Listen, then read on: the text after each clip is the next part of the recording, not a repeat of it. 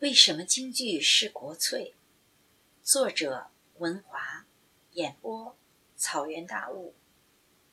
一七九零年，为祝贺乾隆八十寿辰，原来在南方演出的三庆、四喜、和春、春台四大徽班陆续进入北京，与来自湖北汉调的艺人合作。同时接受了四十二种包括昆曲、秦腔的部分剧目曲目的表演方法，又吸取了一些地方的民间曲调，通过不断的交流融合，最终形成了京剧的雏形。当时的徽班有一路进了北京，另一路进入了上海。一八七六年，北京的徽班来上海演出，由于北京的徽班融合了北方的剧种。上海的徽班就发现和他们不一样了，故而上海的《申报》在一八七六年三月二日报道了北京来的戏班子，戏称为京剧。没想到一个玩笑的称呼，至此奠定了京剧一词，至今。自徽班进京二百多年以来，经过几代京剧艺人不断的探索、传承、创新、发展。逐渐形成了行当齐全、流派纷呈的一种独特的表演形式。在清末民初及民国年间，京剧艺术的发展到了一个盛况空前的地步。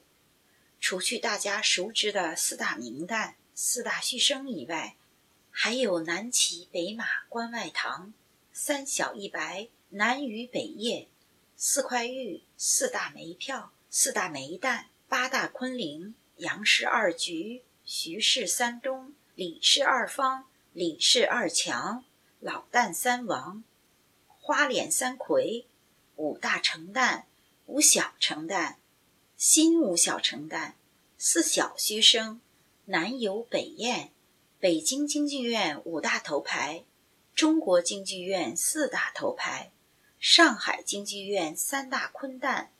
四大京剧皇后，中国京剧四大码头等等，他们个个都是非常厉害的人物，都是博学，到处拜访名师，才提高自己的艺术，成就名垂青史。正是因为这样的一大批优秀人物的涌现，京剧成为了当时中国舞台上影响观众最大的一种娱乐表演形式。梅兰芳的艺术魅力更是被公认为世界三大表演体系，受到全世界各个国家人民所热爱。所以，京剧和中药、武术、书画并称为四大国粹。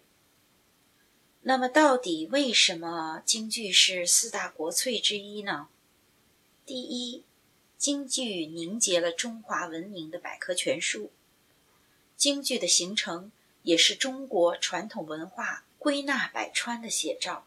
京剧继承了古代戏曲的精髓，虽然只有二百多年短暂的历史，但它的精神核心却是中国五千年文化的缩影。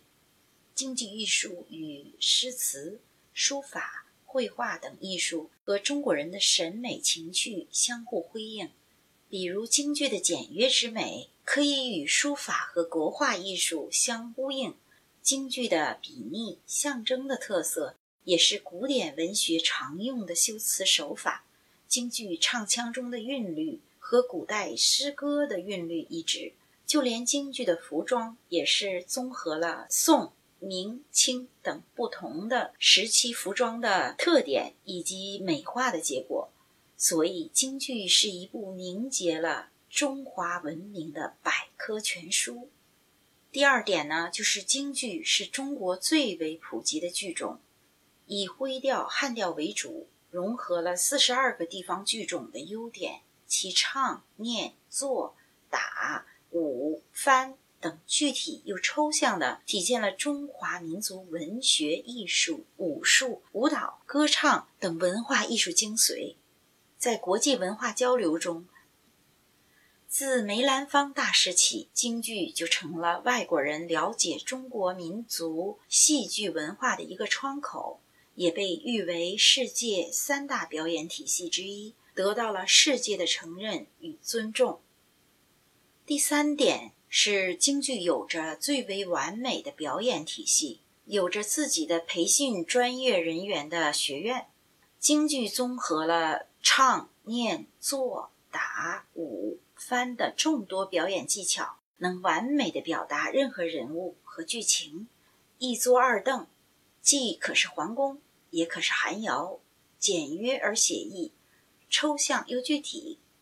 京剧的化妆与写意，则具体表现在脸谱的创造与运用上，一眼辨中间，代表性特别强烈，传达了更多的剧情信息。再看现场，比如三岔口，明明在灯光强烈的舞台上，但通过演员的表演。能让你忘却时空，仿佛这就是伸手不见五指的暗示。正所谓三五步走遍天下，七八人百万雄兵。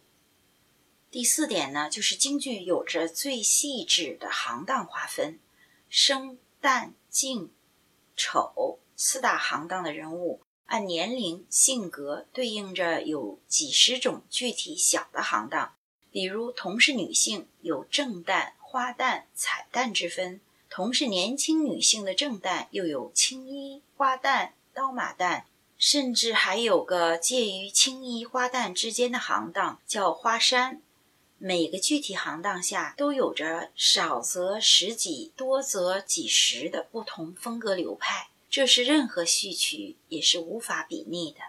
第五。